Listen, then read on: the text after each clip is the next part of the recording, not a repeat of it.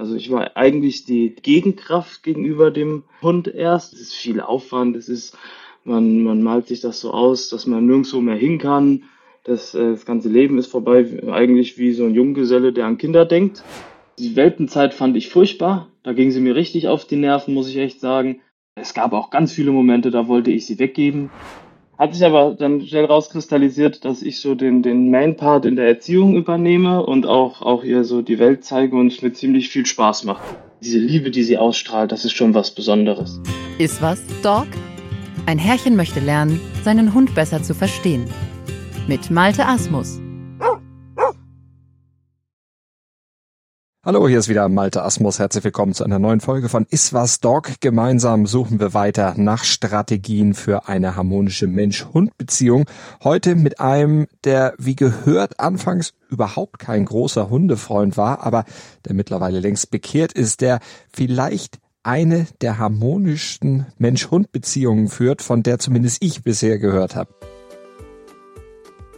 Wenn ein Hund in die Familie kommt, ist es ja in den seltensten Fällen so, dass alle Familienmitglieder auch wirklich zu 100 Prozent davon überzeugt sind, dass der Hund tatsächlich jetzt ein neues Familienmitglied wird. Bei uns war es so, dass ich es unbedingt wollte, die Kinder es natürlich auch toll fanden, aber natürlich gar nicht absehen konnten, was das überhaupt bedeutet, wenn ein Hund in die Familie kommt.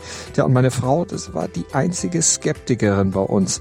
In Folge 1 haben wir ja darüber mit ihr gesprochen, weil sie mit Hunden bis Ticker kam, so direkt und unmittelbar eigentlich noch nie etwas zu tun gehabt hatte. Und so war es auch bei Matthias, als er und seine Frau Ruth die kleine Sam bei sich aufnahmen. Wobei es in diesem Fall Matthias war, der, wie gehört, extrem skeptisch war. Und seine Frau war die, die zu 100 Prozent überzeugt war. Aber Matthias Skepsis ist wie bei meiner Frau ganz schnell einer bedingungslosen Liebe für den neuen Vierbeiner gewichen und wie das kam, was die beiden seitdem unternehmen und wie sich das Leben von Matthias und seiner Frau durch Sammy verändert hat, darüber erzählt er uns gleich mehr und unsere Expertin Melanie Lippisch, die hört wieder ganz genau zu und steht uns mit Tipps und Feedback zur Seite. Hallo Matthias. Hallo Malte. Wie bist du auf den Hund gekommen? Ich habe einen Red Tree Australian Shepherd seit zwei Jahren ungefähr, also knapp zwei Jahren. Und ich habe ihn nicht allein, ich habe ihn zusammen mit meiner Frau. Und ja, prinzipiell war sie so auch die treibende Kraft. Sie wollte als Kind schon immer einen Hund haben. Sie hatte auch immer, immer Kontakt zu Hunden, das waren aber erst Border Collies. Sie wollte schon im, im Studium einen Hund haben. Da habe ich aber gesagt, das passt nicht zu unseren Lebensverhältnissen. Ich meine, so ein Hund kostet auch Geld. Man muss auch ein bisschen überlegen, was, wo wohnt man da mitten in der Stadt. Dann sind wir eben in die Nähe von Paderborn gezogen, in eine Doppelhaushälfte und irgendwie passt es dann gut, dann war noch ein bisschen Corona, aber weil ich auch äh, mobil arbeite, äh, passt es dann ziemlich gut, dass wir uns da, oder ihr dann den Traum erstmal erfüllen, ein Hund.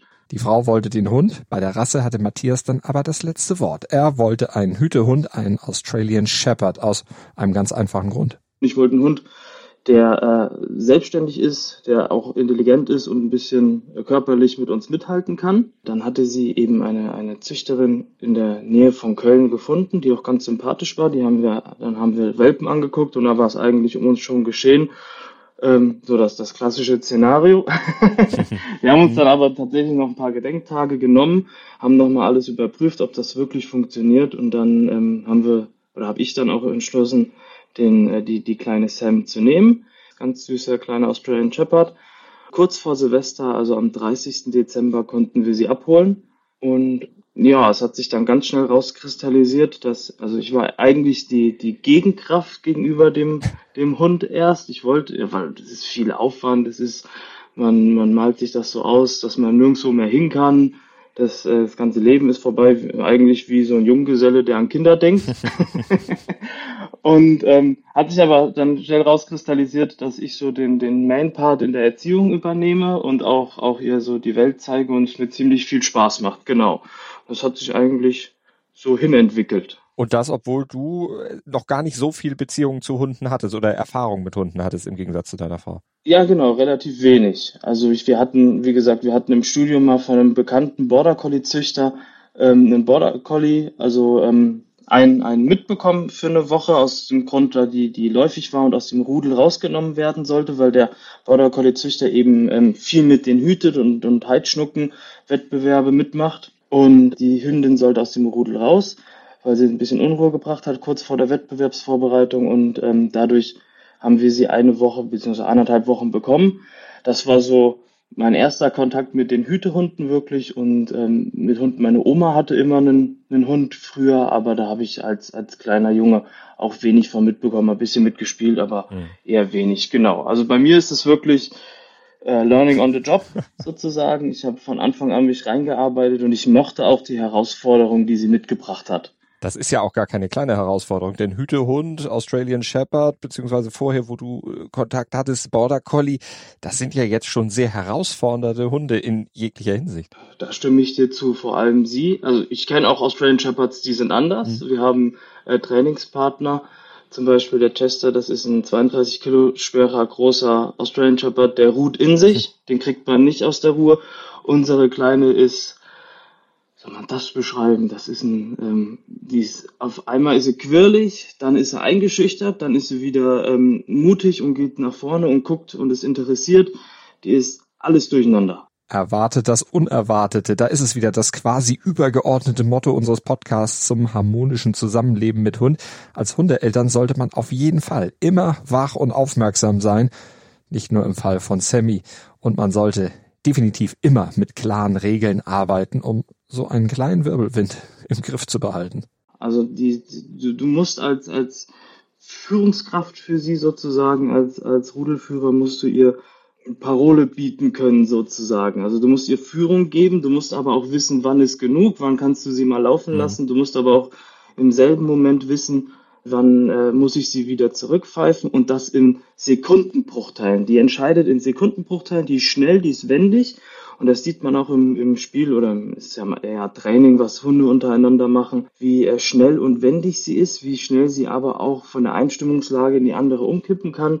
Mal ist sie beschwichtigend, mal ist sie dann aber auch wieder ein bisschen frech und, und will den anderen auffordern. Also das ist eine äh, richtige Granate. ist das planbar mittlerweile für euch? Habt ihr schon also, oder habt ihr entdeckt, welche Punkte sie vielleicht dann auch zum Kippen bringen, wo dann die Stimmung umschlägt, dass ihr das, selbst wenn es nur Bruchteile von Sekunden sind, aber vielleicht schon schneller erahnt oder erspäht als der Hund? Also ich habe in den letzten zwei Jahren gelernt, sie zu lesen. Also das muss ich sagen. Mhm. Also ich weiß ganz genau, diese Hundebegegnung wird gut. Da müssen wir ein bisschen mehr Abstand halten. Oder auch, wenn, wenn die Familie kommt, wenn meine kleinen Nichten kommen, da äh, sage ich lieber, Sämchen bleibt in ihrer, in ihrem, in ihrem abgesteckten Bereich, auf ihrem Kissen. Mhm. Und äh, wenn mein, wenn unsere Eltern kommt, meine Mutter zum Beispiel, die sie dann auch ignoriert, was, was unser Besuch von, von Anfang an machen musste, haben wir das gut unter Kontrolle, ich zumindest. Also mhm. ich kann sie da sehr gut lesen. Ja. Also ich habe sie sehr gut lesen gelernt, so, genau hat der Besuch das relativ schnell hingekriegt, eben nicht auf den kleinen Hund zuzustürmen, weil das ist bei uns das Problem. Wir sagen immer, ignoriert den Hund, ignoriert den Hund, kein Mensch ignoriert den Hund. Sam würde über Tische springen, die würde nicht mehr zur Ruhe kommen, wenn wir das nicht von Anfang an im Welpenalter durchgezogen hätten. Irgendwie mhm. hatte ich da das richtige Gespür und ich habe dann auch ja, es wurde gesagt, wie eine Mutter, die ihr Kind beschützt. Ich habe dann auch gesagt, wer das nicht einhält, ähm, der darf entweder gehen oder der darf gar nicht kommen. Mhm. Und äh, unsere Mütter ähm, haben das dann auch gemacht. Mein Bruder zum Beispiel, der durfte bis Sam anderthalb Jahre alt war nicht zu uns kommen, weil ich wusste, der hält das nicht ein. Der hat sozusagen eine Fleischwurst in der Hosentasche. Und ähm, deswegen ähm, bin ich dann zu ihm gefahren, ohne Hund, aber ähm, zu uns, da mussten halt Leute erst herkommen, die gesetzt da waren, die sich dran gehalten mhm. haben. Wir haben zum Beispiel eine Arbeitskollegin von meiner Frau, und die kommt so jetzt unregelmäßig, aber am Anfang ähm, ist sie jede Woche einmal gekommen. Die hat Sam ignoriert, die hat sich an den K äh, Kaffeetisch gesetzt, mit uns Kaffee getrunken. Sam durfte in ihrer, sie hat so eine offene Autofahrbox in der Ecke stehen mhm. und hat dann eine Schleckmatte bekommen. Sam komplett ignoriert, aber wir alle drei, wir saßen da, haben Kaffee getrunken und so hat Sam einfach gelernt, dass wenn Besuch kommt, wenn die Tür klingelt, klingelt, läuft sie von alleine ihre Box und weiß, es passiert gleich was Schönes. Also sie kriegt ihre Schreckmatte. Mhm. Genau. Also es ist ein positives äh, Verhalten, was sie zeigt bei Besuch. Also nicht irgendwie territorial, sondern es ist eher diese überschäumende Freude. Genau. Am Anfang war das nicht territorial, aber überschäumende Freude. Also sie hat versucht, auch aus ihrer Kiste rauszukommen. Sie hat den Kopf rausgehalten und äh, das mit einer Vehemenz, wie, äh, wie wenn sie versucht hätte, Kühe zu hüten. Also in dieser, mit, mit dieser Kraft musste ich sie tatsächlich dann auch wieder zurück in ihre Kiste schicken. Mhm. Und ähm, jetzt ist es komplett entspannt. Also das ist jetzt nach ihrer dritten Läufigkeit, die sie vor einem Monat hatte, mhm. ist das äh, wesentlich besser geworden, ja. Das klingt alles total super. Sammy scheint wirklich super sozialisiert zu sein und hat offenbar weniger Baustellen als zum Beispiel auch unser Gasthund in der letzten Folge. Da hatte Selina uns ja von ihrer Hütehundin Shiva erzählt, die sie schon mehrfach im Zuge von Streits mit Hunden, den Selina schlichten wollte, in den Arm gebissen hat. Hört da gern noch mal rein in die Folge. Bei Shiva steckt auch ein Australian Shepherd mit drin. Von daher kommt mir das gleich wieder in den Sinn, diese Geschichte. Gab es denn dabei Matthias und Sammy auch mal so einen ähnlichen Vorfall? Da hatten wir nie Probleme mit Sam. Also das hat die, hat die nie gemacht. Die hat ganz früh gelernt, schon als Welpe, dass die menschliche Haut, die ist unantastbar. Mhm. Und äh, sie stupst vielleicht mal an mit der Nase und zeigt damit, ey, das reicht mir. Aber dass sie, dass sie irgendwie mit dem, nee, also das, das macht sie nicht. Hat sie nie gemacht. Bei mir nicht, bei äh, Fremden nicht, bei niemanden, genau. Aber es gibt Hütehunde, die das machen mhm. tatsächlich. Ja, unser Hund macht das nicht so, dass sie zuschnappt, sondern das hat sie bei den Kindern anfangs gemacht, wenn die sich geprügelt haben oder geschubst haben oder irgendwas, dann ist sie hin und mhm, hat so wollte dazwischen gehen. Genau, und bei dem, der ihrer Meinung nach der Aggressor war, dann so die die die Kiefer um den Arm gelegt, ohne zu beißen. Ja, genau, genau, dieses führende Verhalten, ja. Ne? Genau. Und das haben wir versucht zu unterbinden. Mittlerweile macht sie es auch nicht mehr, da ist sie Kummer gewohnt, glaube ich, bei den Kindern. ich habe so getan, als würde ich bei Ruth in die äh, Seite, also so am Bauch, so zusammendrücken und Ruth hat dann so ganz laut so, ah, das tut weh, geschrien, also so, mhm. so geschauspielert. Mhm. Und am Anfang ist Sam dann auch immer hin. Und dann, wenn sie dann aber mal liegen geblieben ist, wurde sie belohnt. Dann haben wir ihr beigebracht, positiv, äh, wenn wir uns prügeln, ja was ja unter Eheleuten auch mal passiert. ich muss aber dazu sagen, ich bin immer der Verlierer. Das, das ist weißt so. das kenne ich.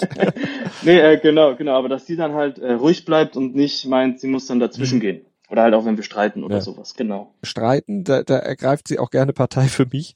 also dann bellt sie meine Frau an. es, es wird auch ruhiger und manchmal haut sie auch einfach ab, weil es ja. ihr dann äh, auch zu nervig ist zu viel wird. Genau, unsere auch. Die geht dann in ihre Kiste. Ja, ja aber dieses mit dem, mit dem, doch die Kinder korrigieren, passen wir dann auch auf, dass sie da äh, lässt. Das muss man auch, ja. Ne? Weil das kann ja dann auch in den falschen Situationen durchaus nach hinten losgehen. Aber das hat sie am Anfang vor allen Dingen gemacht, als sie selber dann sieben Monate alt war. Da hat sie sich dann noch, mhm. noch da ein bisschen mehr eingemischt und äh, als das eben auch neu war für sie. Und generell, neulich sind wir draußen spazieren gegangen und wir haben so ein so Freiluft-Sportgeräte. Äh, die bei uns an der Ecke, wir haben mhm. einen See hier und äh, da sind die aufgebaut. Und da hatte einer so äh, Box, Boxtraining mit sich selbst gemacht, Sparring in der Luft. Und einmal auch mit mehreren zusammen. Sowohl das Sparring in der Luft fand sie gruselig, da hat sie gebellt. Und als die beiden Boxer Pratzentraining gemacht haben, da wollte sie hin. Das sind, das sind so unkontrollierbare ja, Bewegungen. Genau. genau. Das ist, das ist, es ist komisch. Genau. Das, das finden die ganz seltsam. Aber auch, wenn du mal einen Hund hattest oder hast, der mal Erfolg hatte mit Zubeißen und gemerkt hat, mhm. oh, ich brauche gar nicht knurren oder sowas, wenn ich zubeiße, habe ich den Erfolg, das wieder rauszukriegen. Ja. Ich weiß gar nicht, das könnte vielleicht Melanie mal sagen, ob das überhaupt hundertprozentig geht, dass man das ja. wieder rauskriegt. Hi lieber Matthias, Melanie hier. Also, wenn ein Hund die Erfahrung gemacht hat, wenn ich ohne Vorwarnung einfach schnappe bzw. zubeiße, dann erreiche ich mein Ziel ohne Umwege dann hat dieser Hund Eskalationsstufen, die den Konflikt verhindert hätten, übersprungen. Die Frage, die ich mir darum immer stellen würde, ist, hat der Hund wirklich ohne Vorwarnung zugebissen oder habe ich, der Mensch, die Eskalationsstufen des Hundes, die er vorher gezeigt hat, einfach nur nicht wahrgenommen? Genauso ist es nämlich leider in 95 Prozent der Fälle. Normalerweise zeigt ein Hund, bevor er zubeißt, unterschiedlichste deeskalierende Verhaltensweisen. Das beginnt mit beschwichtigendem Verhalten, wie zum Beispiel Züngeln, mit den Augen blinzeln, dem Blick, Kopf oder auch Körper abwenden, weggehen oder dem Reiz, mit dem er in Konflikt steht, den Rücken zudrehen. Und ein Hund, der solche Verhaltensweisen zeigt, sagt quasi auf eine nette Art, mir ist gerade nicht wohl in dieser Situation, Reiz, bleib bitte auf Abstand. Und dazu habe ich auch eine kurze Geschichte, die ich selber erlebt habe. Da traf ich in unserer Siedlung nämlich eine Dame mit ihrem Dackel, der war frisch zu ihr gezogen und jetzt kam ein Kind auf die beiden zu und hielt an, weil es den Dackel halt so niedlich fand. Und der Dackel reagierte auf die Annäherung des Kindes schon mit einer leicht geduckten Körperhaltung und er drehte dem Kind dann den Rücken zu. Und das Kind fand den Dackel aber niedlich und fragte, oh, der ist ja süß, darf ich den mal streicheln? Und die Dame, die ganz stolz war auf ihren ja, neu eingezogenen süßen Hund. Die sagte natürlich, na klar darfst du den streicheln. Also völlig unwissend, dass ihr Dackel eigentlich gerade sagt, bitte nicht anfassen. Das Kind ging also zum Dackel hin, der immer noch mit dem Rücken zu dem Kind stand und dann hat sie ihn gestreichelt.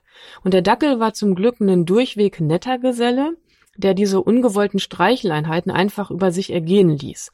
Also ein anderer Hundetyp, der hätte in dieser Situation womöglich geschnappt, weil er zuvor ja ganz deutlich kommuniziert hat, dass er keinen Kontakt möchte. Und sowas passiert täglich und ist ein typischer Fall von der Mensch ist nicht in der Lage, seinen Hund zu lesen. Der übergeht deeskalierende Signale seines Hundes und bringt ihn damit in Situationen, in denen er sich unwohl fühlt und zwingt ihn dazu, mit der Zeit immer härtere Geschütze aufzufahren, wie zum Beispiel Knurren oder auch Schnappen oder Beißen. Und das versteht dann ja wirklich jeder Mensch. Und der Hund speichert ab, ah okay, nette Signale werden übergangen, aber wenn ich deutlich werde, dann versteht man mich. Und der Mensch wiederum, der denkt, was ist denn jetzt los? Der hat sich doch früher immer ganz bereitwillig streicheln lassen. Nee, hat er nicht. Du hast nur nicht gesehen, dass er es nie genossen oder gewollt, sondern einfach nur über sich ergehen lassen hat. Und irgendwann ist das Maß halt voll. Und um deine Frage, Matthias, zu beantworten, bekommt man sowas zu 100 Prozent wieder raus? Ja, das hängt ganz davon ab, wie gefestigt dieses Verhalten bereits ist. Die Frage, die ich mir stattdessen stellen würde, ist, warum fühlt dieser Hund überhaupt die Notwendigkeit, beißen zu müssen? Und wenn ich das herausgefunden habe, beginnt ein teils langwieriges Training. Und 100 Prozent gibt es sowieso nie, weil ein Hund, wie wir Menschen auch, ein Lebewesen ist. Beißen. Ein Problem, das Sammy zum Glück also nicht hat. Sicher auch ein Erfolg des Trainings, das Matthias von Beginn an mit seiner Hündin sehr, sehr, sehr konsequent durchgezogen hat. Ist euch da geholfen worden? Habt ihr Hundeschulen besucht? Habt ihr Hundetrainer konsultiert? Wie habt ihr dem Hund ja letztlich das Ankommen ermöglicht und dann eben auch die Erziehung äh, angedeihen lassen?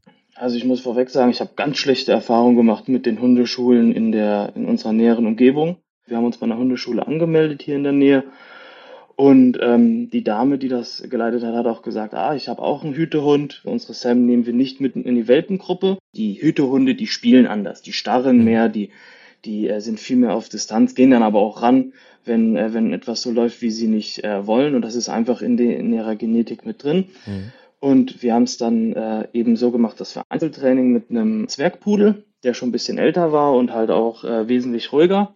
Und mit dem haben wir dann so das, das äh, Training in Anführungszeichen in der Hundeschule angefangen, aber die Dame hat uns dann äh, erklärt, dass wir unseren Australian Shepherd die ganze Zeit auslasten müssen, auch als Welpe schon.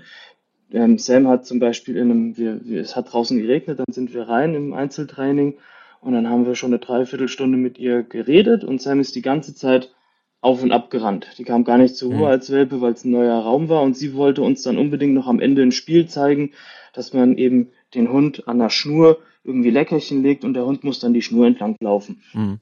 Das war für mich, also die war zu Hause total am Ende und das war für mich das Zeichen, dass die nicht die Empathie hat dem, dem Hund gegenüber, weil so ein Profi muss uns sagen, ey, passt auf, euer Hund läuft seit einer Dreiviertelstunde hier rum, das ist genug. Mhm. Welpe, Welpe macht zehn Minuten, dann, dann ist das eigentlich, ist er eigentlich schon drüber und sie kannte halt damals noch kein Limit. Dann haben wir uns beim Tierarzt, wir haben eine große Tierklinik in der Nähe, da ist eine äh, Tierärztin gewesen, die bietet Einzelstunden an, die ist auch Trainerin. Mit der haben wir uns dann öfter getroffen, ähm, um so Basics abzustecken. Da ging es wirklich darum, dass wir irgendeine Gruppe haben, wo Sam eben auch andere Hunde kennenlernen kann, dass sie eben nicht äh, rassistisch wird. Mhm. Es gibt ja Hunde, die, die mögen dann nur ihre eigene Art, weil sie die anderen sehr schwer lesen. Und gerade so ein Hütehund, der liest ja sehr viel die Körpersprache und äh, das merkt man heute noch, dass die damit Probleme hat. Nichtsdestotrotz haben wir es dann auch irgendwann gelassen, weil ähm, die Ärztin bzw. Trainerin zu mir meinte, dass sie mir eigentlich nichts mehr beibringen kann. Von Theoriewissen kann ich alles, weil ich eben Bücher gelesen habe. Ich habe mich reingearbeitet in die Themen. Ich habe Videos geguckt, auch zum Beispiel von, äh, von Melanie, aber auch von anderen Hundeschulen im Internet. Und ich habe einfach für uns das, das Beste rauskristallisiert und herausgefiltert, um eben auch für Sam den besten Weg zu finden, weil sie eben nicht in der Geschwindigkeit gelernt hat, wie ein anderer oder wie, wie eine Hundeschule das zum Beispiel äh, machen würde. Zum, ähm, dann haben wir über Dogorama, das ist ja so eine, so eine Online-App, Sina kennengelernt, die eben, wie ich anfangs erwähnt hatte, mit äh, Chester unterwegs ist, ein riesen Australian Shepherd, weil ich einen Spielkamerad beziehungsweise einen, einen Freund für Sam gesucht habe, der eben körperlich ihr gewachsen ist, aber auch in sich ruht. Also wir haben viele kennengelernt, wo die Hunde mehr Probleme hatten als wir. Und äh, das, das mhm. tut dann niemand gut, wenn wir so eine kleine Wuselbacker äh, dabei haben. Und äh, Chester ist einfach so der Hund oder die, die Art Hund, der äh, setzt sich dann tatsächlich auch auf Sam drauf und sagt jetzt, du bist still. Mhm. Wenn sie, wenn sie zu wuselig ist oder ignoriert sie und dreht sich weg und schnüffelt einfach und macht Männersachen. Und das, das ist genau das, was wir brauchten. Und äh, wir und, und Sina hat eben Hundeschulen mitgemacht mhm. und sie hat halt auch so ein bisschen Wissen mit reingebracht noch ins Training, wie zum Beispiel ähm, Aussteigen. Aussteigen haben wir aber tatsächlich, also wenn beide, also Sina und Chester kommen vor unseren Kofferraum und ich mache den Kofferraum auf und Sam muss ruhig werden, bevor sie rauskommt. So, das ist aber bei meinem Hund gar nicht so einfach. Wir standen teilweise 50 Minuten, haben meine Kleine ignoriert, bis die ruhig wurde. Die hat nichts angenommen, die hat kein Futter angenommen, die hat kein, dass ich halt sie, sie mal angemeckert habe, angenommen, mhm. gar nichts. Da hilft nur einfach stur ignorieren. Und das kann eine Hundeschule zum Beispiel nicht leisten, mhm. wenn der Kurs da außen rum steht und mein Hund soll ruhig aussteigen. Ähm, das muss in fünf Minuten Takt gehen, sonst ist eben, sonst macht man es eben irgendwie nur halbherzig. Und mein Hund ist halt so schlau, der lernt dann das Halbherzige. Dann weiß sie, okay, ich bin eine Sekunde ruhig und dann darf ich raus und darf trotzdem im hohen Erregungszustand sein, was überhaupt nichts bringt. Im Grunde habe ich mir alles selbst beigebracht, durch Bücher, durch Videos etc., in der Zusammenarbeit auch mit meiner Frau und habe dann so eine Tagesroutine beziehungsweise auch ein Training für uns aufgebaut. Mhm was dann eben nicht geklappt hat, wird trainiert, wie das Aussteigen, wie Hundebegegnungen, wie ruhig auf ihrer Decke sitzen, während Chester mit Sina irgendwelche Sitzübungen macht im, äh, vor einem offener Wiese, solche Sachen, genau. Mhm. Also Konsequenz als Trainingsschwerpunkt auch für dich, weil da musstest du dich natürlich dann auch selber ziemlich konzentrieren, aber eben auch zusammennehmen, dass du diese Konsequenz auch hältst, weil das fällt mir zum Beispiel als Hundebesitzer auch unheimlich schwer, das dann auch wirklich so durchzuziehen. Das ist tatsächlich, also das kann ich sagen, das kristallisiert mich von anderen Hundebesitzern heraus. Also ich kriege viel Lob von, von Profis, wie zum Beispiel damals der, der Tierärztin, die hatte äh, viel Lob für mich übrig, dass ich eben das so konsequent mache. Sie hat sogar gesagt, ich wäre konsequenter als sie. Ich mache das tatsächlich nur für Sam, damit sie ein ruhiges und entspanntes Leben hat, weil mhm. sie wurde, wenn andere Hunde da waren, als Möwe betitelt, weil sie eben in so einer hohen Erregungslage war, dass sie eben so hoch gekrischen und geschrien hat, das kann nicht auf Dauer gesund sein und äh, deswegen mussten wir da schnell intervenieren oder eingreifen, um äh, sie eben auf den richtigen Weg zu bringen. Und andere Hunde, wir haben äh, auch jetzt viele, viele junge Hunde äh, wieder im, äh, in der Nachbarschaft. Da sind die, die, die Menschen sind da gar nicht so drauf, aber dran. Aber so, so ein Golden Retriever, meiner Meinung nach braucht er das auch nicht. Der, mhm. ähm, die haben so einen großen Golden Retriever, der schuppert sich gerne hier an der Hecke bei uns gegenüber die beobachte ich manchmal, die, die äh, Frau hat gar keine Beziehung zu dem Hund, aber der geht trotzdem an anderen Hunden vorbei, den kann man trotzdem mitnehmen, der legt sich hin und schläft von alleine. Das braucht man dem nicht beibringen und Sam war eben, als sie zu uns kam, die war bei Null. Also sie kannte Geräusche, sie kannte den Staubsauger, mhm. das hat die Züchterin alles richtig gut gemacht. Aber dieses, dieses äh, draußen, dass man irgendwo was knallt, dass ein, ein Bus an uns vorbeifährt, dass ein anderer Hund, auch mal ein anderer Hund sein darf und an uns vorbeiläuft, dass äh, Pferde nichts Interessantes zum Spielen sind, dass Menschen einem nicht Angst einjagen, das hat sie alles nicht mitgebracht, das mussten wir von Null aufbauen, wo viele andere Hunde eben sagen, ey, das ist mir egal, ich leg mich hin und penne. Mhm. Ja, das ist dann eben doch dieser Hütehund ständig äh, on alert. Genau, richtig, ja. Vernimmt sich, was man will, dann wilde Gerüchte entstanden. Fast nichts davon stimmt. Tatort. Sport. Wenn Sporthelden zu Tätern oder Opfern werden, ermittelt Malte Asmus auf meinsportpodcast.de. Folge dem True Crime Podcast, denn manchmal ist Sport tatsächlich Mord. Nicht nur für Sportfans. Wie hat sich das im Verhalten zu euch dann auch äh, dargestellt, so in der Anfangszeit, wenn du sagst, Geräusche, schwierige Geräusche, laute Geräusche, haben sie dann doch recht schnell auch verunsichert, verängstigt? Wie war die Beziehung zu euch? Wie lange hat das gebraucht, dass sie euch dann auch als ja, Familienmitglieder akzeptiert hat? Wie ging das vonstatten? Zum Schutz, seitdem sie da war. Die zweite Nacht, bei der sie bei uns war, war Silvester. Oh. Ähm, war zwar Corona-Silvester, was bedeutet, es wurde nicht so viel geschossen, aber es hat trotzdem mal ein bisschen geknallt. Das hat sie äh, recht schnell angenommen. Da saß sie bei meiner Frau auf dem Schoß zum Beispiel, hat sich streicheln lassen und ist dann auch eingeschlafen nachts. Diese Beziehung zu uns, die sehe ich schon die ganze Zeit, dass sie uns eben als Familie ansieht. Und ähm, wenn sie wirklich Angst bekommt, was wirklich selten mhm. ist, ich habe sie noch, doch einmal habe ich sie erst mit einem eingezogenen Schwanz gesehen. Das ist ganz äh, witzig. Da waren wir in Kassel im Sauerburg Tierpark. Da gibt's Wölfe und sie war noch ein Junghund.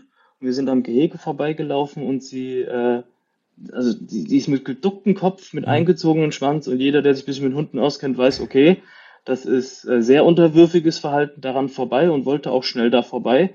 Und so kennt man sie gar nicht. Also sie hat, mhm. wir haben mal Lagerfeuer im Garten gemacht und ähm, ich war daneben und dachte mir so, okay, der Hund muss auch äh, Feuer kennenlernen. Und ähm, was macht mein Hund? Der will dran riechen. So, dann hat sie sich zwei Barthaare zwar versenkt, aber sie weiß im Endeffekt, dass, äh, also ich habe sie dann da, da schnell weggenommen, es ist nichts passiert, aber sie weiß im Endeffekt, dass Feuer blöd ist. Und ähm, da dachten wir eigentlich oder dachten äh, die aus unserer Familie auch, dass ein Tier eigentlich so einen natürlichen Instinkt gegenüber Feuer mitbringt. Mhm. Und das meine ich eben, dass man ihr sie langsam an die Sachen ranführen musste. Wir haben ein äh, großes Zementwerk in der Nähe, wo es manchmal Sprengungen gibt, ähm, weil sie die von klein auf kennt, diese mhm. Sprengungen, die einmal äh, alle zwei Wochen sind, schläft sie dabei weiter. Das ist ein Riesenkrach. Bei uns ist schon mal eine Scheibe davon kaputt gegangen, also die Wände wackeln ziemlich davon. Mhm äh, aber sie schläft dabei jetzt und das ist hat sich alles so mit der Zeit hin entwickelt. Wir haben sie langsam an diese Geräusche rangeführt. Mhm. Jetzt an die Sprengung, da konnten wir auch nichts machen, da musste sie halt durch. Aber ähm, wie Müllabfuhr zum Beispiel, habe ich draußen gehört, die Müllabfuhr kommt, habe ich mir Sam geschnappt als jungen Hund und habe sie daneben gesetzt und immer so positiv bestärkt mit Leckerchen mhm. zum Beispiel oder sie sollte zwischen meinen Beinen sitzen und durfte die Müllabfuhr angucken. Und jetzt ist das gar kein Problem, sie sogar ohne Leine an der Müllabfuhr vorbeizulaufen zu lassen, obwohl die Müllmänner die äh, Mülltonnen irgendwie zur Seite werfen. Und das knallt ja dann immer so mit den Deckeln und sowas. Das, das stört sie nicht mehr. Also die ist da wirklich abgehärtet dran. Kein Geräusch, was unser Hund gerne hat, auf jeden Fall. da kenne ich auch fast keinen Hund, die da irgendwie nicht äh, steil gehen. Ja, gibt viele Hunde, die damit Probleme haben. Ja. Ähm, was ich auch viel mache, wir wohnen so ein bisschen, also so ein, so ein Vorstadtmäßig, sind wir viel mhm. um den Block gelaufen. Und das wurde mir, beziehungsweise auch Sam, zu langweilig. Deswegen schnappe ich mir sie zur, zum Routine spazieren gehen und fahre mit ihr in die Stadt. Mhm. Und da haben wir so eine, so eine Grünfläche äh, mit aber ähm, Stadtgebiet. Also wir gehen über einen Parkplatz von einem Edeka, wir gehen über einen Parkplatz von der Stadtverwaltung, wo eben ganz viele Müllabfuhren sind und LKWs, die rangieren und piepen und sowas und auch Kreuzungen. Mhm. Und äh, wir gehen dann da spazieren als Routine. Und weil ich das dreimal die Woche gemacht habe oder mache, äh, ist das für sie eigentlich so der normale Weg. Und sie äh, ist eigentlich sehr schüchtern wo sie ihr Häufchen hinmacht. Das macht sie eigentlich immer in den, in den Busch mhm. oder sowas und verkriecht sich irgendwo und guckt zehnmal hin und her, ob sie denn noch sicher ist und das machen kann. Ähm, sie hat sich aber ja. daran gewöhnt, das schon in der Stadt in der Wiese zu machen. Das sehe ich als Erfolg bei uns. Mhm, absolut, das würde ich auch definitiv so sehen. Wie, wenn du sagst, Müllabfuhr war ein Thema, ist keins mehr, Postbote? Überhaupt nicht. Menschen an sich, also sie ist sehr gruppenbezogen. Das heißt, wenn meine Frau nach Hause kommt, freut sie sich. Wenn ich nach Hause komme, freut sie sich. Wenn wir meine Frau von der Kita, also meine Frau ist Kita-Leitung hier im Ort, mhm. abholen, dann kommen da 300 Menschen raus. Die guckt sie an, nimmt die auch wahr. Dann kommt meine Frau raus und der Schwanz fängt an zu wedeln mit freudiger Erwartung. Sie tippelt mit den Vorderpfoten, bleibt natürlich sitzen. Sie ist ja sehr gut erzogen. Mhm. Aber das ist die einzige Person mit mir, worüber sie sich freut worüber, worüber sie tatsächlich in, in hoher äh, Erwartungshaltung oder in, in Freude ausschlägt. Sie ist sehr gruppenbezogen, das mhm. ist, glaube ich, auch der, der Rasse geschuldet, dem Australian Shepherd. Die sind ja fremden Menschen sehr reserviert gegenüber. Ähm, als Junge war sie ein bisschen wilder, wenn wir Besuch wirklich im Haus hatten, aber wenn es draußen klingelt und ich gehe hin, dann bleibt sie auf ihrem Kissen liegen.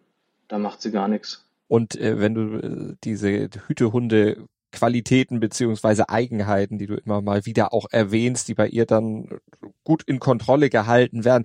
Dieses ähm, Beschützen, dieses eine Herde zusammenhalten. Merkt ihr das bei euch auch, dass sie auf euch achtet oder hat sie da schon die Grenze verstanden, dauerhaft verstanden, dass ihr die Bestimmer seid, dass ihr beschützt und sie eigentlich diese Aufgabe nicht hat, weil das ist bei unserem Hund zum Beispiel ein Problem. Sie meint dann immer noch, sie muss die Herde zusammenhalten, wenn die Kinder vorauslaufen und so. Das mag sie überhaupt nicht.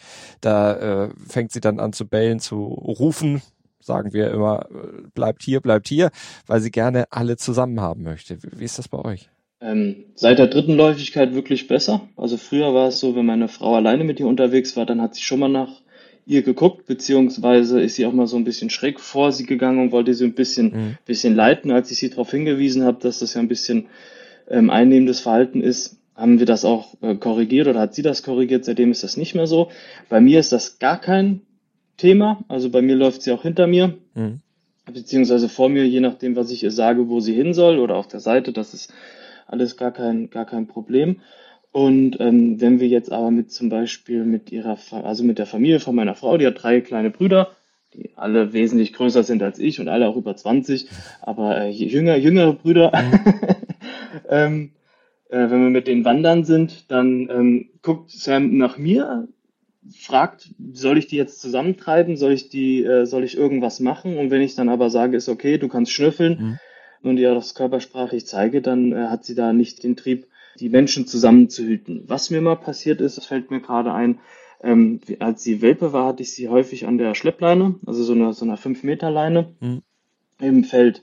Und äh, wir haben äh, so, so Biosphärenreservoirs, wo dann eben auch äh, äh, Schafe die, das, das Gras abfressen. Ja. Und ähm, das hatte Sam anscheinend als Welpe in der Nase oder als Junghund in der Nase und sie hat sich mal aufgemacht. Ich dachte, ich könnte sie noch packen, aber die war so schnell. Und sie hat sich dann auf den Hügel gesetzt und hat dann die Schafe, die im Tal waren, beobachtet. Mhm. Die standen alle in der Gruppe, die waren alle gut. Also daran merkt man schon den, den Hüteinstinkt. Also der ist da, der wäre abrufbar, aber bei den Menschen ist der jetzt nicht äh, ausgeprägt. Also ich, sie akzeptiert das jetzt mittlerweile. Also die dritte Läufigkeit hat uns ziemlich reingespielt. Also da ist alles nochmal 50 Prozent besser geworden. Mhm. Sie hat schon damals mal gefiebt, zum Beispiel, wenn sie mal musste und die anderen sind weitergewandert, dann wollte sie schon schnell wieder zurück zur Gruppe. Mhm. Aber ist jetzt nicht, dass sie hin und her läuft und die Gruppe irgendwie so treiben will oder irgendwie, ähm, dass man Hütteverhalten sehen kann. Das ist bei ihr nicht. Mhm. Ich hatte es eingangs gesagt. Für mich ist das Duo Matthias und Sam die vielleicht harmonischste Mensch-Hund-Kombi, die ich zumindest kenne. Aber natürlich, und da wird Matthias auch gleich nochmal explizit darauf hinweisen, ist das nichts, was einem Hundehalter einfach mit viel Glück so geschenkt wird. Denn damit Hund und Mensch so perfekt harmonieren können wie die beiden, muss man schon eine ganze Menge an Schweiß und Energie aufwenden. Das klingt äh, unterm Strich nach einem, ja, eigentlich Traumhund. Durch die harte Arbeit. Also so kann man Durch die sagen. harte Arbeit, klar. Es wird, ja. jetzt, wird jetzt langsam, ja. Aber sie war, wie gesagt, die Möwe auf dem, auf dem Hundeplatz. Sowas können wir immer noch nicht machen. Was mhm. andere Menschen als völlig normal sehen, in die Hundeschule zu gehen, das können wir nicht machen, weil Gruppentraining sie komplett überfordert. Der einzigen Reiz, den wir gerade noch trainieren, sind Hunde. Beim Spazierengehen, beim Hundebegegnung geht das schon. Das gehen sogar jetzt enge Waldwege. Das haben wir letztens ausprobiert, einfach an denen dran vorbeigehen. Wenn ich das Signal gebe, wir gehen dran vorbei. Aber auf dem Hundeplatz ähm, ich wollte gern äh, Agility mit ihr machen. Ähm, dann steht man ja auch außerhalb des Geheges und guckt den anderen Hund, dem anderen Hund zu, der gerade dran ist. Ähm, die platzt da, ähm, diese, diese Erwartungshaltung oder diese Frustrationstoleranz ist da noch nicht so ausgeprägt, dass sie das aushält. Mhm. Dass ein anderer Hund sich bewegt, auch schnell bewegt und unkontrolliert bewegt und sie muss daneben sitzen und das angucken. Das kann sie noch nicht. Das sind eben ganz andere Arbeitsfelder, als andere Leute mit anderen Hunden haben, weil mein Lieblingsbeispiel sind die Labradors oder Golden Retrievers von den Familien hier äh, aus, der, aus der Gegend. Die legen sich einfach hin äh, und auch auf die Straße und schlafen irgendwie beim Spazierengehen ein und ähm, oder, oder, oder schnüffeln ein bisschen und interessieren sich gar nicht für die Umwelt. Mhm. Ähm, was für eine Familie gut ist, wäre aber für mich irgendwie zu langweilig. Beschreib noch mal ein bisschen, was würde sie denn machen? Also wenn du sie dann bei diesem Zugucken, wenn sie dürfte, sie würde toben oder was würdest du erwarten, was sie tät? Ja, genau, sie würde, sie, sie würde hinrennen. Also wenn jetzt kein Zaun dazwischen wäre und oder wenn, wenn andere Hunde spielen und sie sieht das, dann äh, und ich würde sie einfach im, im erregten Zustand losmachen, dann würde sie hinrennen, mhm. erstmal an den riechen, ganz aufgeregt äh, hin und her laufen, sie zum Spielen auffordern und dann ähm, ja dieses dieses normale Hundespielen, also hin und her laufen, was sie dann aber auch nur so drei Minuten macht. Mhm. Und dann guckt sie zu mir und erwartet von mir die Rückmeldung, soll sie weitermachen, soll sie irgendwie einen Befehl ausführen, soll sie wieder zurückkommen. Ich kann die aus jedem Spiel abrufen nach drei Minuten. Nur dieses, ich darf noch nicht hin, ich darf es noch nicht abchecken, das äh, ist schwierig für sie. Und das ist eben das äh, Besondere oder das Gute, warum äh, der Chester ihr Spielkamerad oder ihr, ihr, ihr Hundefreund ist, mhm. weil der eben ähm, sich denkt, das ist eine kleine, kleine Hündin, mit äh, der äh, habe ich eh nichts anzufangen. Ich bin der große Chester, drei, über drei Jahre alt mhm. und ich habe eh, also wie ein, wie ein Rüde, ein intakter Rüde sich halt verhält. Ähm, der hält sie so ein bisschen im Zaun, beziehungsweise ignoriert sie dann komplett. Mhm. Und ein Hund, der sie ignoriert, ist dasselbe, weil damit habe ich auch Erfolg bei den Menschen gehabt, wie zum Beispiel der Besuch, der sie ignoriert. Das hat wunderbar funktioniert. Ja. Und äh, der Hund, der sie ignoriert, das funktioniert auch wunderbar. Da wird sie, ist sie ruhiger, setzt sich auch daneben. Ähm, es ist noch ein langer Weg, es ist noch nicht stabil, aber solange Chester zum Beispiel liegt, äh, legt sich Sam auch daneben und ist ruhig. Und das sind schon die ersten Anzeichen, dass es in die richtige Richtung geht. Aber jetzt zurück zu dem, zu dem Thema mit der Hundeschule. Da würde sie hinlaufen, kurz ah. spielen und wieder zurückkommen. Also würdest du Hütehundbesitzern empfehlen, ein ja quasi Gegengewicht als Spielkamerad zu finden, der dann ja letztlich den eigenen Hund auch so ein bisschen einbremst, dass die sich dran orientieren können. Wenn du äh, so einen Hütehund hast oder wenn du so einen Hund hast wie ich, dann schon. Es muss ja nicht nur ein Hütehund sein. Es gibt auch ganz viele andere Hunde, die aufgeträgt und wild äh, sind. Mhm. Aber ähm, dann ist immer das Gegengewicht meiner Meinung nach die beste Option. Aber äh, so ein Hund wie Chester, der ja dieselbe Rasse ist, bei dem ist aber der Hofhund mehr ausgeprägt, der braucht das überhaupt nicht. Den kannst du mit allen Hunden äh, in der Hundeschule etc. Äh, in einen Topf werfen. Der ist so beständig, den macht das nichts aus. Was ich den Leuten mitgeben würde, wenn sie so einen Hund haben wie ich, der eben sehr viel Rückmeldung braucht, der sehr viel auch körpersprachlich äh, arbeitet, der aber auch ähm, sehr unsicher ist, aber gleichzeitig doch sehr neugierig, dort eben dem, dem Hund eben auch die, die, die Rückmeldung immer zu geben. Also nicht zu denken, man, man kann es jetzt einmal, man kann an den Hunden vorbeigehen und jetzt, jetzt beachte ich sie einfach nicht mehr beim mhm. dran vorbeigehen, sondern jeder Spaziergang ist bei uns ein Training. Der ganze Alltag ist bei uns als Training aufgebaut, um ihr eben auch die, die Sicherheit zu geben. Wenn sie was falsch macht, dann wird sie schnell unsicher. Man muss das mhm. Tricktraining so einfach aufbauen bei ihr, dass sie äh, keine Fehler machen kann, damit sie nicht in diese nervöse, Melanie wird es zum Beispiel kennen, in diesen nervösen Erregungszustand gerät, also ganz ein bisschen fiepend, bisschen, bisschen schwanzwedelnd und sowas und nicht weiß, was sie macht und dann einfach nur abspult, was sie mal gelernt hat. Mhm. Und äh, auf sowas muss man eben bei so einem sensiblen Hund eingehen. Also meinen Hund würde ich nie in eine Familie geben, das wird irgendwann klappen, wenn wir Kinder haben, weil wir so viel vorgearbeitet haben. Aber unserer als Welpen in eine Familie geben würde ich nicht machen. Und ich glaube, die Züchterin hat auch keinen mit Familie gegeben. Das sind alles entweder Ältere oder äh, Leute, die entweder alleine stehen oder nur, nur, nur Erwachsene. Mhm. Gibt es irgendeine Situation, wo du sagst, da würde ich meinen Hund definitiv noch nicht mit reinnehmen oder da würde ich meinen Hund definitiv nicht mit hinnehmen, weil du uns mir oder mir im Vorgespräch erzählt hast, mein Hund ist eigentlich so ein Mitläufer. Also im, im positiven Sinne, er darf mit. Sie braucht das auch, sie ist ja ein Schattenhund. Sie äh, braucht das auch mitzukommen, sie braucht Familienanschluss, also in einem Zwinger oder sowas wäre die verloren, da würde die eingehen. Mhm. Ähm, ja, wir hatten jetzt am Wochenende Familientreffen, das sind äh, 50 Leute gewesen, auch mit, mit äh, 13 kleinen Kindern, die überall rumgerannt sind und sowas. Und dann lag sie bei mir, bei mir auf der Decke ähm, und hat sich das ganze Schauspiel angeguckt, aber ist halt liegen geblieben, wo ich sie nicht mit hinnehmen würde. Äh, in die Hundeschule. Ja, ja gut, ich, ich würde halt alles, was, wo, wo halt viele Hunde sind, erst so weit ist sie noch nicht. Ich weiß nicht, ob sie das jemals sein wird, mhm. aber ähm, da würde ich sie nicht mitnehmen. Aber so dieses, wo, wo Menschen dabei sind, wie in die Stadt oder Familientreffen oder bei meiner Frau in die Kita, das wollen wir ab November anfangen aufzubauen, mhm. dass sie äh, dort äh, eine Zeit, weil mein, meine Frau hat ein eigenes Büro, da kann sie dann mit rein, aber das ist trotzdem laut, da ist Kindergeschrei in der Gegend, die Gerüche sind extrem, da wird Essen gemacht, die Kinder riechen, aber so im Alltag, ich habe jetzt, also da habe ich Ärger von meiner Frau bekommen, ich habe jetzt am Wochenende, als wir wieder nach Hause gefahren sind, ähm, den, den Hund ohne Leine auf dem äh, Rastplatz, Parkplatz laufen lassen, war, ich habe nicht drüber nachgedacht, weil ich äh, in, in letzter Zeit häufig so gemacht habe, aber wenn da irgendwas wirklich ein LKW knallt oder sowas, sie natürlich auf dem Weg irgendwo hin und das ist natürlich gefährlich und das würde ich keinen empfehlen. Ich habe sie ganz schnell in die Leine genommen. Aber äh, selbst da ähm, ist es so ritualisiert, dass sie in Ruhe aussteigt und nicht vom Auto wegrennt und bei mir bleibt und sowas, dass eben mhm. man sie überall mit hinnehmen kann. Was man aber dazu sagen muss, das bedeutet für mich und meine Frau auch äh, Disziplin, wenn sie mitkommt. Wenn wir zum Beispiel beim Familientreffen ging es nicht, dass wir dann erstmal alle umarmen oder sowas, und begrüßen, sondern wir sind erst rein, haben alle begrüßt, haben dann den Hund geholt, dann haben wir uns erstmal hingesetzt, damit Sam merkt, äh, hier passiert nichts mit ihr. Und dann mussten wir auch erstmal so 20 Minuten sitzen bleiben, was halt auch wieder Disziplin bedeutet, bevor wir uns das Stück Kuchen holen konnten. Wir konnten auch nicht mit in die, in die Gruppe rein das, den Kuchen holen, sondern mhm. äh, haben den nach allen anderen dann geholt, als ein bisschen Ruhe war und alle saßen. Und so ist das auch, wenn wir irgendwo anders hingehen in die Stadt, äh, nach, nach Paderborn zum Beispiel. Ist jetzt keine große Stadt, aber ist doch mehr Trubel als bei uns auf dem Land oder in der, in der, Vorstadt. Dann bedeutet das auch erstmal kurz sich auf eine Parkbank setzen, erstmal zur Ruhe kommen, erstmal schnüffeln lassen. Das muss man schon machen. Das ist nicht wie mein Lieblingsbeispiel, die Labradore, die ich so kennengelernt habe, die holst du raus, die äh, stehen dann da und laufen dann mit oder machen ihr Ding oder sowas, aber das sind das ist halt eine ganz andere Art von Hund, mhm. genau. Ja, das kann man natürlich nicht vergleichen. Ihr habt jetzt ja auch einen Instagram-Kanal für euren Hund, dokumentiert da auch viel von eurem gemeinsamen Leben.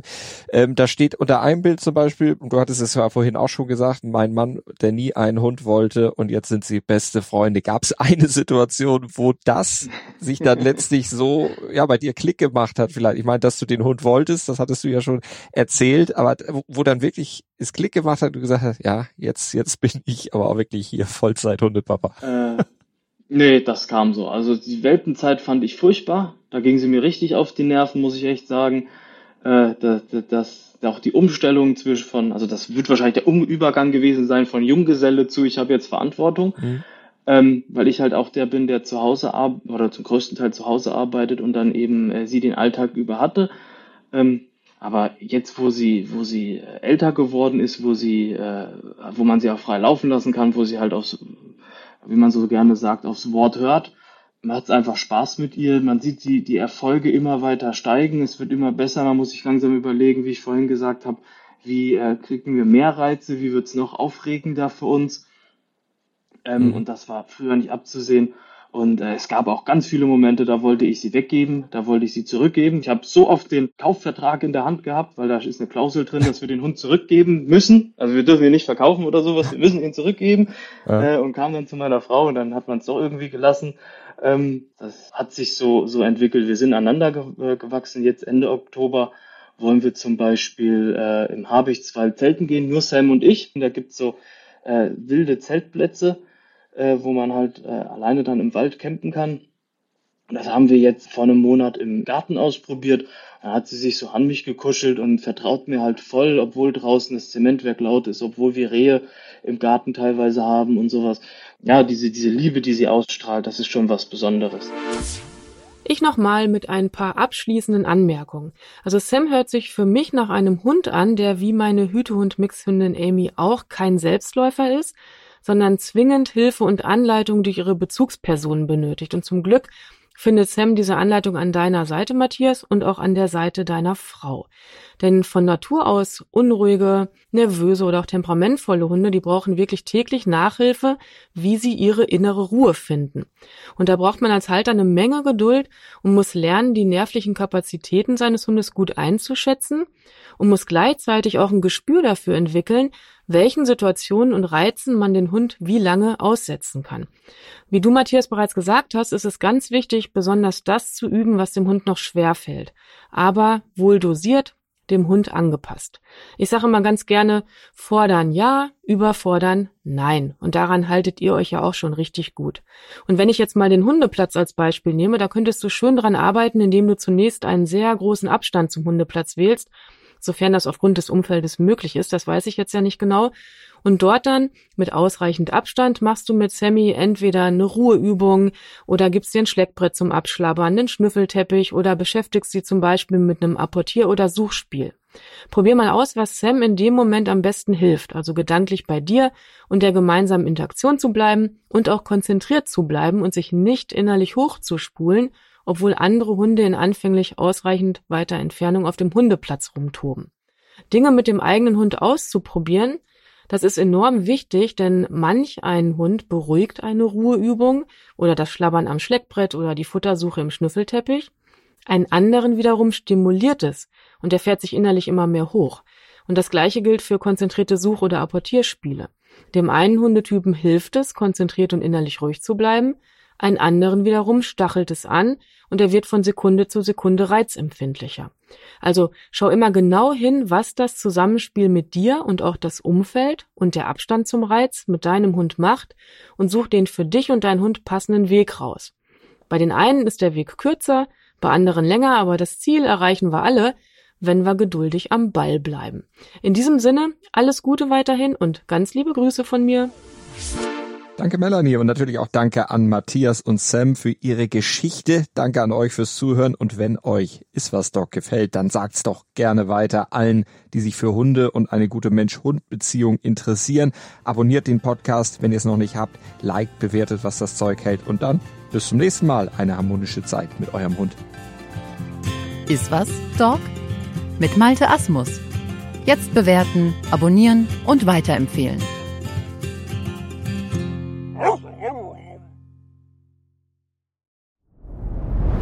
Dir hat dieser Podcast gefallen? Dann klicke jetzt auf Abonnieren und empfehle ihn weiter. Bleib immer auf dem Laufenden und folge uns bei Twitter, Instagram und Facebook.